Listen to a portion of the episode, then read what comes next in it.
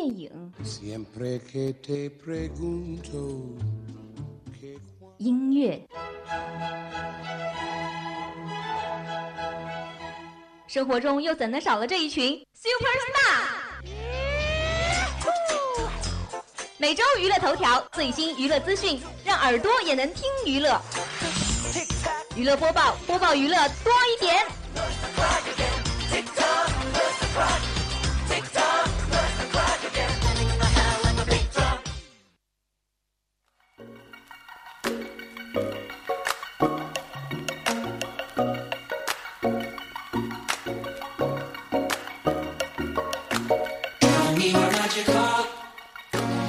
Hello，各位听众，欢迎继续锁定 FM 九十五点二浙江师范大学校园之声。现在是北京时间的十九点零一分，这一节又到了娱乐播报的时间了。我是今天的主播嘉炳，我是陈静。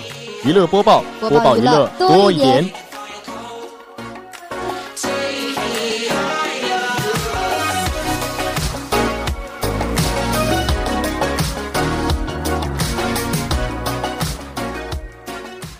那么首先呢，还是要和大家介绍一下本期娱乐播报的主要内容。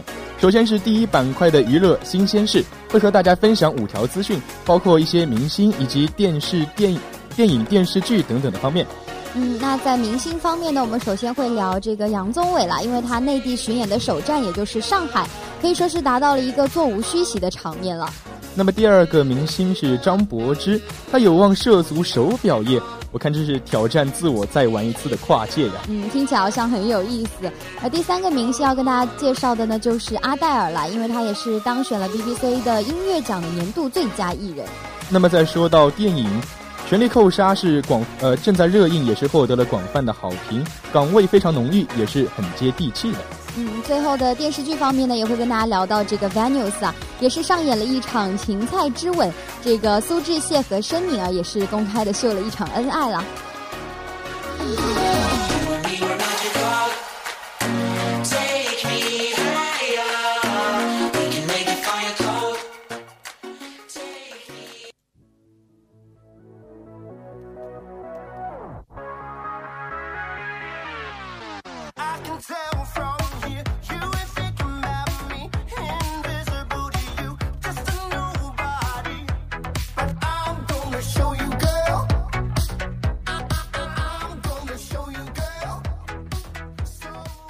那么来到第一板块，和大家分享第一条资讯：杨宗纬内地巡演首站上海市座无虚席。在歌迷们苦等了八年之后，杨宗纬首次的内地巡演带一首诗来，终于在上海的梅赛德斯奔驰文化中心是如期的举行了。虽然没有高大上的装置，也是几乎全白的舞台，嗯，怎么说呢？就像是一本非常温和的诗集，但是让人有一种非常想去翻阅它的冲动。就像它的主人，虽然从来不显山露水的，但是它所发出的每一个音符呢，都是非常摄人心魄的。嗯，那其实说到这个杨宗纬啊，陈静也是很好奇，为什么他的这场演唱会要以带一首诗来命名呢？呃，这个其实按照杨宗纬自己来说呢，他一直自己选歌的标准就是能够触动人。嗯，但是好的歌曲呢，大都是充满了诗意的，就像是一首诗，呃，每首都是一个小小的世界。你的我的每天都在发生的事情，简单或者深邃的词曲背后，可能是一颗文艺的心，但也可能是我们漫漫的人生之路吧。哇，听起来嘉宾真的是非常的文艺啊。不过呢。呃，陈静也是觉得啊，其实这样的一种状况，呃，状况可以说才是真实的一种杨宗纬了。因为怎么说呢，他又不妥协，又不敷衍，不盲从，而且也十分的不将就现在人们所嗯，就是非常崇尚的一种所谓的标准了。对，所以面对这么一个真实的杨宗纬，我们的歌迷们也是啊，诚意的满满的。嗯嗯。听说在现场是有很多的观众带了诗集来。呃，来到现场听音乐的，是的，是的，比如说有这个普希金啊，还有艾略特，怎么说呢，还是蛮有趣的吧？没错，在演出过程中，好像，呃，还是有人打趣儿到说，这估计是奔驰奔驰文化中心史上最有文化的一次演唱会了。确实是啊。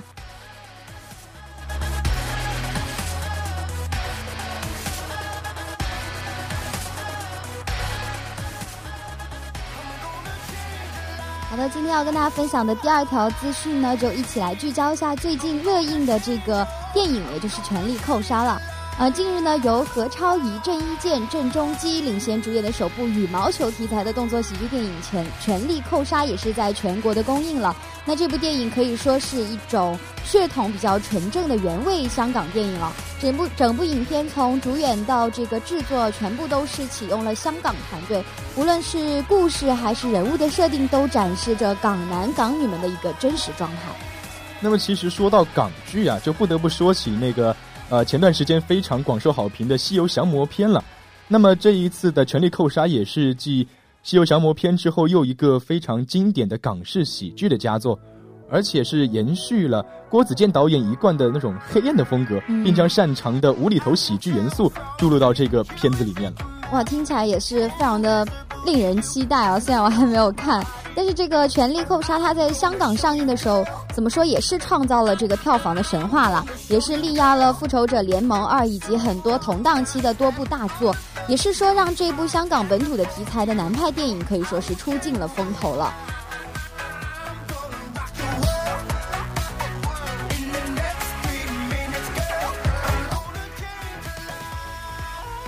那么接下来第三条资讯，张柏芝挑战自我涉足手表行业，可以说是挑战自我玩跨界呀。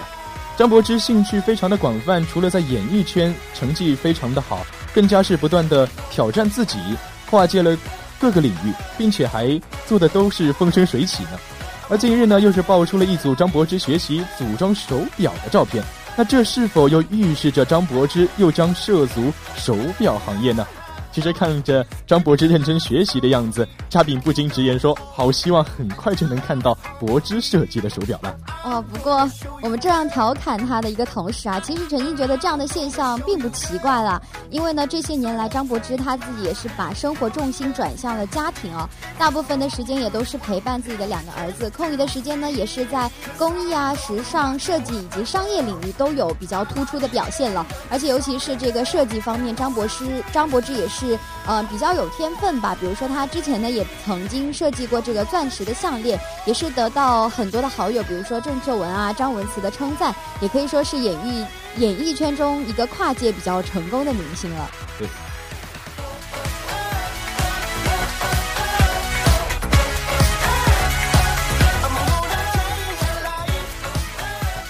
好的，今天第四条资讯要跟大家聊一聊最近非常红火的一部韩剧，也就是《On My Venues》。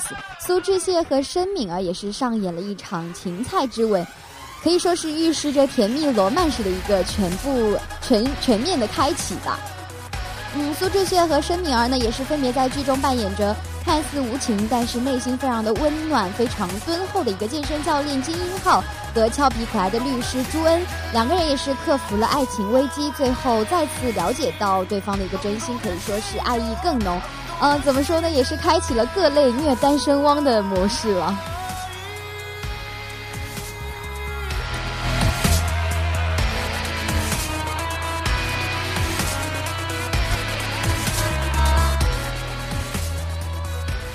那么接下来最后一条资讯，阿黛尔当选了 BBC 音乐奖年度的最佳艺人。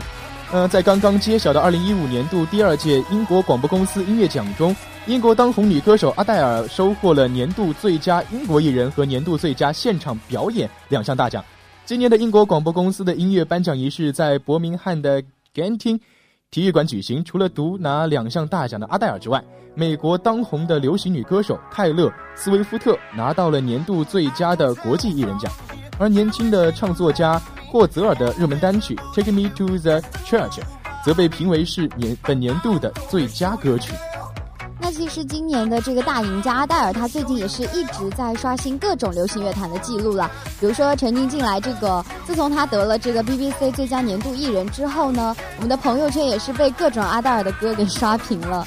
而且他最新大碟《二十五》也是连续两个星期销量都超过了百万，首首周呢就以三百三十八万张的成绩可以说是前无古人了。然而，巴阿黛尔他的表现这么棒，我觉得这两项荣誉对他来说也是当之无愧的。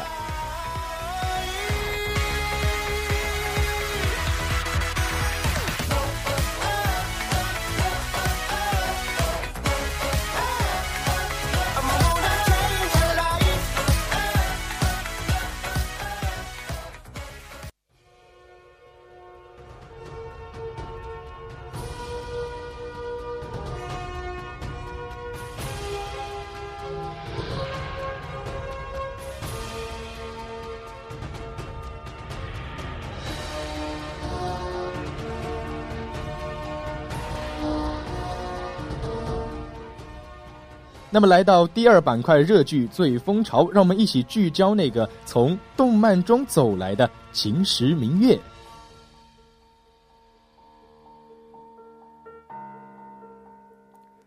根据同名动漫改编，由陆毅、陈妍希、蒋劲夫、胡冰卿、孙艺洲等领衔主演的年度武侠玄幻大戏正在热播之中。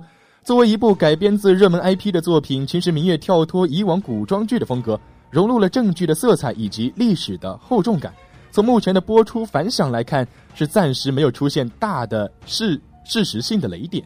不过呢，陈静觉得他是在这个人物的改编方面，也是和同类型的改编题材电视剧一样了。嗯，怎么说呢？还是会有很多的争议存在了。但是呢，在他的背后，也其实是折射出说，动漫走到电视剧，试图打破这种次元壁之下的这样一种状况，可以说是众口难调的。但其实从《秦时明月》的剧情走向来看，它还是延续和保留了动漫版的一种嗯。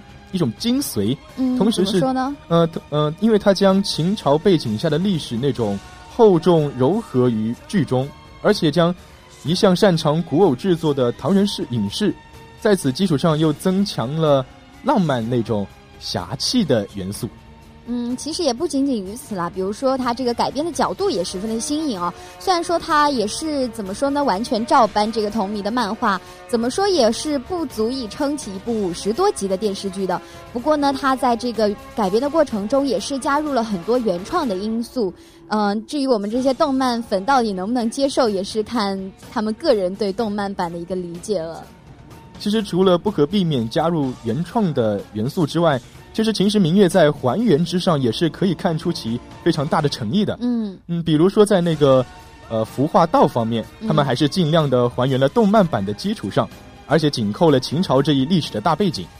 剧中主演的着装以及所处的场景，并未为为收视而出现一味的色调堆积，呃，甚至是朝代的张冠李戴，而相反的是呈现出了嗯秦朝应该有的一种古风的感觉。嗯，那其实这样说来的话，我觉得这个剧组还是蛮良心的，而且怎么说呢，它的一些细节上的处理也是非常的有诚意啦。比如说这个魏庄的白发呀、斗篷以及沙齿，还有等等这些概念的渊鸿剑啊、墨家的机关城等等，可以说也是做到了一种神还原，和动漫版也可以说是如出一辙了。所以说，此次的《秦时明月》在古偶的基础上是加入了。正剧的色彩以及那种历史的浓厚感，呃，对，这应该也算是一种很大的创新吧。是的，是的。呃，但是从目前的剧情来看，开头那个荆轲刺秦的段落好像是被严重的删减了，非常快速的带过，这也不得不说是一种有点遗憾，是吗？对，其实也蛮遗憾。不过，呃，无论如何，我觉得这个《秦时明月》还是有很多的亮点的。我们的听众朋友们有兴趣的话，也可以去看一看哦。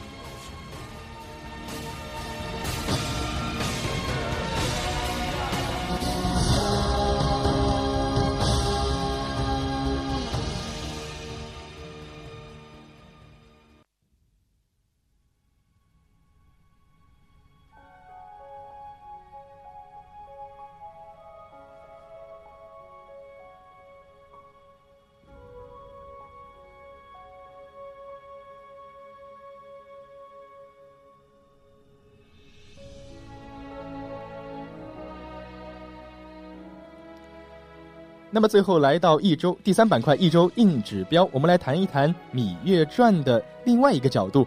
芈月是一个政治家，而不仅仅止于言情和宫斗。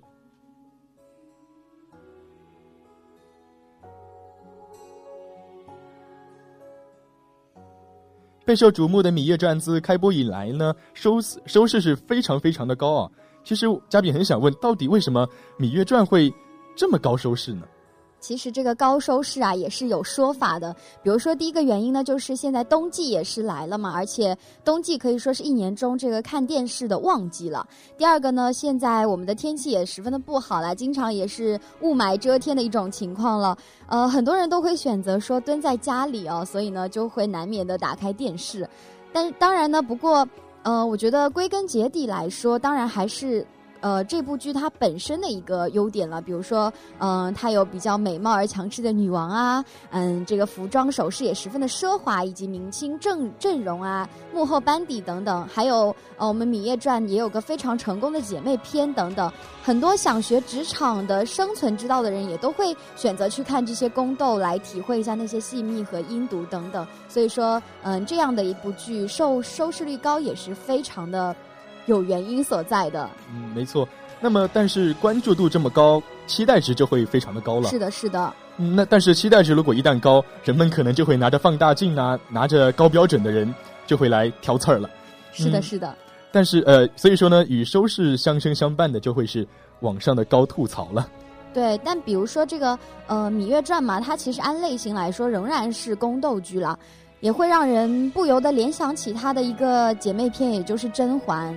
其实他们还是有很多的区别在的。嘉宾，你觉得呢？没错，《芈月传》和《甄嬛传》相比呢，虽然是同为宫斗戏哦，嗯，但是两者其实差别还是蛮大的啦。嗯，怎么说呢？首先是就从剧中的主人公来说吧。嗯，《甄嬛传》中的甄嬛，她虽然也是呃后来是非常成功，但是甄嬛始终是没有政治上的野心的。是的，她的斗争可以说。仅仅是止于这个言情和宫斗方面了。没错，但是我们的芈月呢，可以说是一个不折不扣的美女政治家。是的，她在剧中呢，她的政治野心是把自己以及秦国呢，都是正渐渐的推向了最高峰。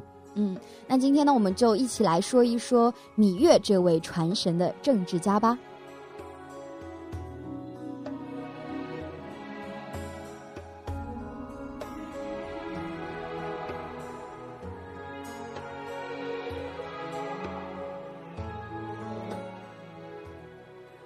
但是虽然说呢，《芈月传》是不止于甄嬛的言情和宫斗，但其实，在剧中关于芈月这个人物的情感生活也是非常的复杂，也可以说是非常的浪漫的。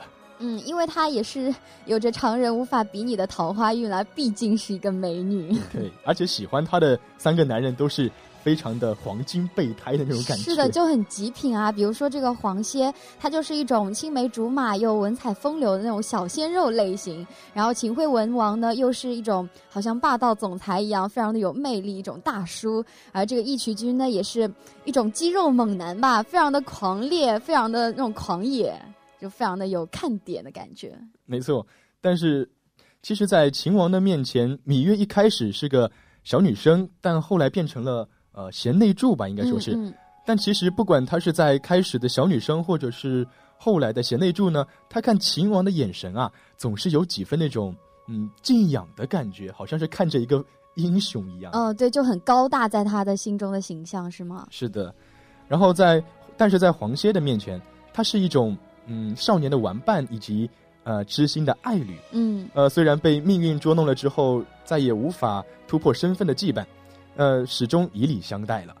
嗯，但是不过，再说到这个非常狂野的义渠呃义渠君啊，他也是怎么说呢？一种非常赤。炽烈的情人，因为他毕竟也是非常的狂野嘛。然后，而且他还扮演一种比较无奈的太后的角色，因为他敢于暴露隐私，在阳光之下，让那些重臣都到一种无无话可说的那种感觉，而且也是无法弥合农耕民族和游牧民族之间的群族天堑，终于也是酿成了怎么说惨祸呢？嗯，所以其实总结来看，芈月跟黄歇呢，就是那种。窈窕淑女，君子好逑的古典爱情，嗯，离呃离愁别恨是多于甜蜜了。对的。但是芈月和秦王呢，是先有恩，后有爱，恩爱到老。当然他们是终到别离，天人永隔。对，再说到这个义渠君的话，其实芈月和他怎么说也是先冤家后深爱，是打不散又拆不开的那样一种真爱了。对的。其实芈月的一生啊，虽然说她有三个男子这样倾心的相爱哦，可以说是我们天下女子都很梦寐以求的一种际遇。但是她这个当事人也是非常的不幸啊，因为她的三段感情都没有举案齐眉、白头偕老的机会。但是作为文艺作品中人，她还是可以令我们观众十分的艳羡、同情又无法自拔的。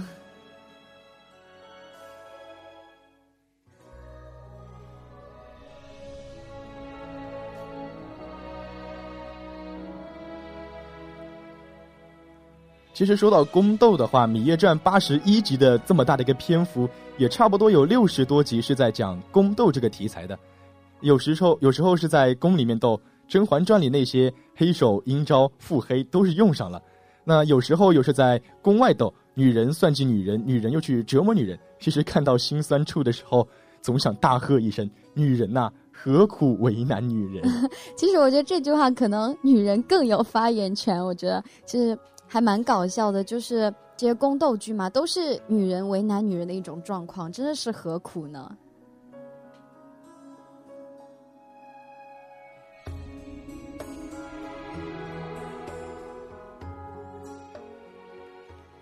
但是其实刚才说到了《芈月传》是有八十一集的篇幅，那么剩下的二十集。就是芈月传芈月芈月作作为政治家的最后的戏码了，但也就是这二十集是《芈月传》和《甄嬛传》是真正的区别开来了。嗯，可以说芈月使自己真正使观众感受到不同的，就是在这二十集的政治家的戏码上了。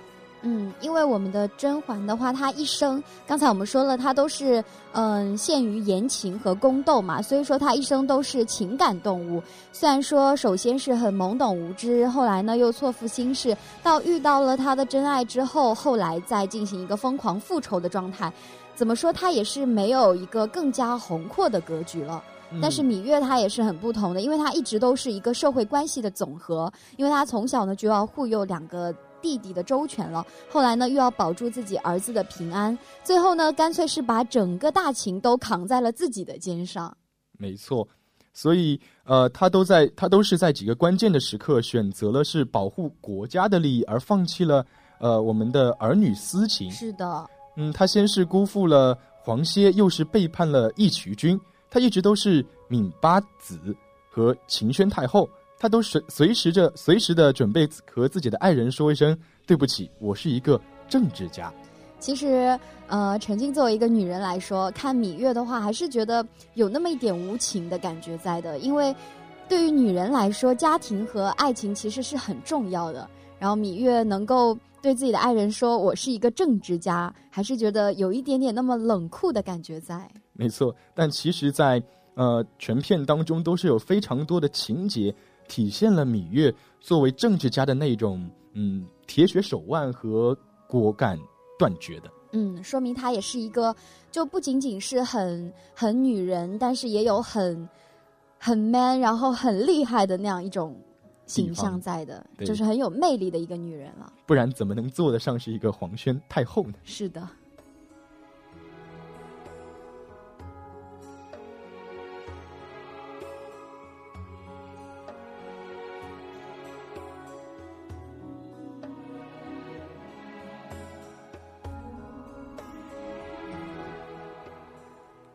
既然既然说到了芈月作为政治家，那我们就得说一说他这全篇下来的一一条政治的政治的路了。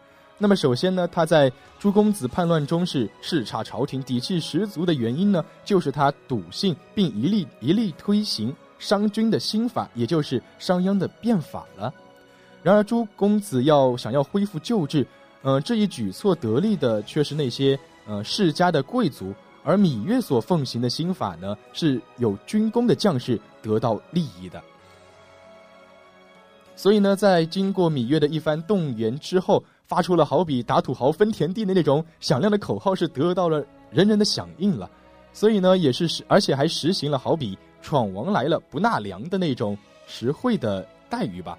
所以呢，他一上台之后，就获得了一支评判、评评判的那种虎狼之师了。嗯，其实，嗯，他的这种手段可以说是为我们这些国家的军人啊，这些真的是受益匪浅了。可以说是培养了一支很很厉害的这样一种军队的力量，对于保卫国家来说，可以说是非常的有用的。没错，他除了呃发展了一支军队了之后，他其实还非常主张啊鼓舞士气，以胡萝卜治理天下，要以律法。其实朱公子在兵败被擒了之后。所有的朝中功臣呢，都是一律主张宽恕了朱公子。嗯，但是只有芈月一个人呢，主张将朱公子给杀了。他一个人是对抗了整个朝廷啊，尤其是那个德高望重的初里吉。芈月似乎是陷入了被动，可是他在雪中是苦守了一个晚上，嗯，是初初里吉是晓晓得了大义啊，终于是说的他是回心转意，也使得商君的法治在秦国可以得以继续，也是在最后使嗯秦国可以。一统天下的一个保证与基础了吧？嗯，这样来看的话，其实我觉得，呃，芈月真真可以说是一个非常非常厉害的人了，给他一个大写的牛，真的是不为过的。嗯，其实他虽然说，可能有人说这是对外人之间，但其实对自己的情侣的话，芈月和黄歇哦，他们也是来了一场主义之争的。嗯，黄歇呢是屈原的弟子，周礼和王道的信徒。但是芈月呢，嗯，其实可以说是商君的隔代的弟子了，所以商君的呃严刑酷法，他是非常的认同，也是一直在实践着的。就是两个人的政治立场还是很不一样的，是吗？对，就像是今天的共产主义和资本主义了，可能 有点儒家和那种法家的感觉。对，那么黄歇可能认为商君之道是伪礼义，弃伦理，无义性，轻罪重罚。贵上欺诈以恶制恶，嗯，而芈月则认为商君之道可以富国强民，是民心所向、立效功效的。对，所以说他们两个人好像也不怎么投机啦，所以可能这也是伤害他们感情的一个重要原因了。嗯，而且在本剧的结尾之处呢，黄歇还是特意的写来书信，承认自己是这次辩论的失败者。那也不得不说，导演郑晓龙还是真的是有始有终的一个人。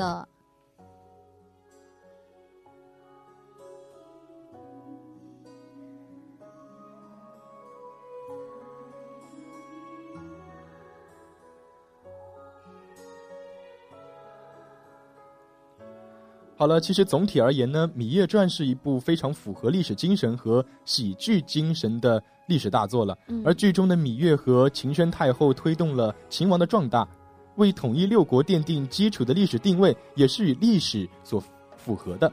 虽然细节上的硬伤是肯定会存在，但是和那些遍地马脚的各地雷剧相比的话，《芈月传》还是有质的区别的。嗯，当然了，和《甄嬛传》相比的话，《芈月传》还是有自己的乐趣和看点的。那大家在看剧的时候，当然也要记住了，芈月她不仅仅是后宫中的女人，她还是一个伟大的政治家哦。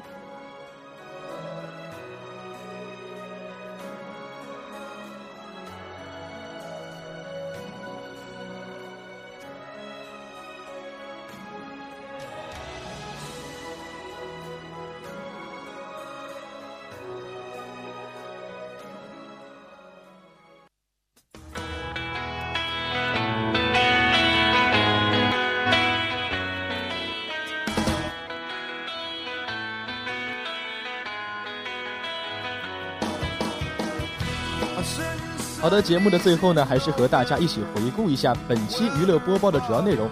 首先是第一板块娱乐新鲜事，杨宗纬内地巡演首站上海，座无虚席，全力扣杀热映获得好评，岗位浓郁接地气。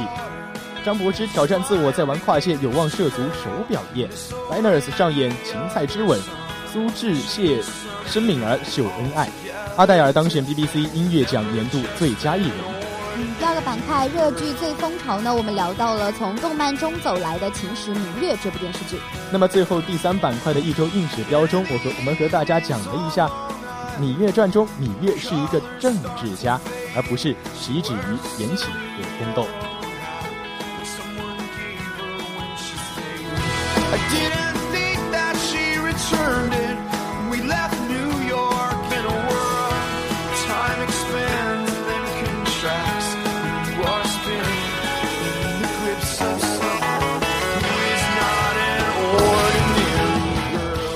好了，不知不觉时间也是到了北京时间的十九点二十九分了。本期的娱乐播报也要和大家说再见了。我是今天的主播嘉宾，我是陈静，我们下期不见不散，拜拜。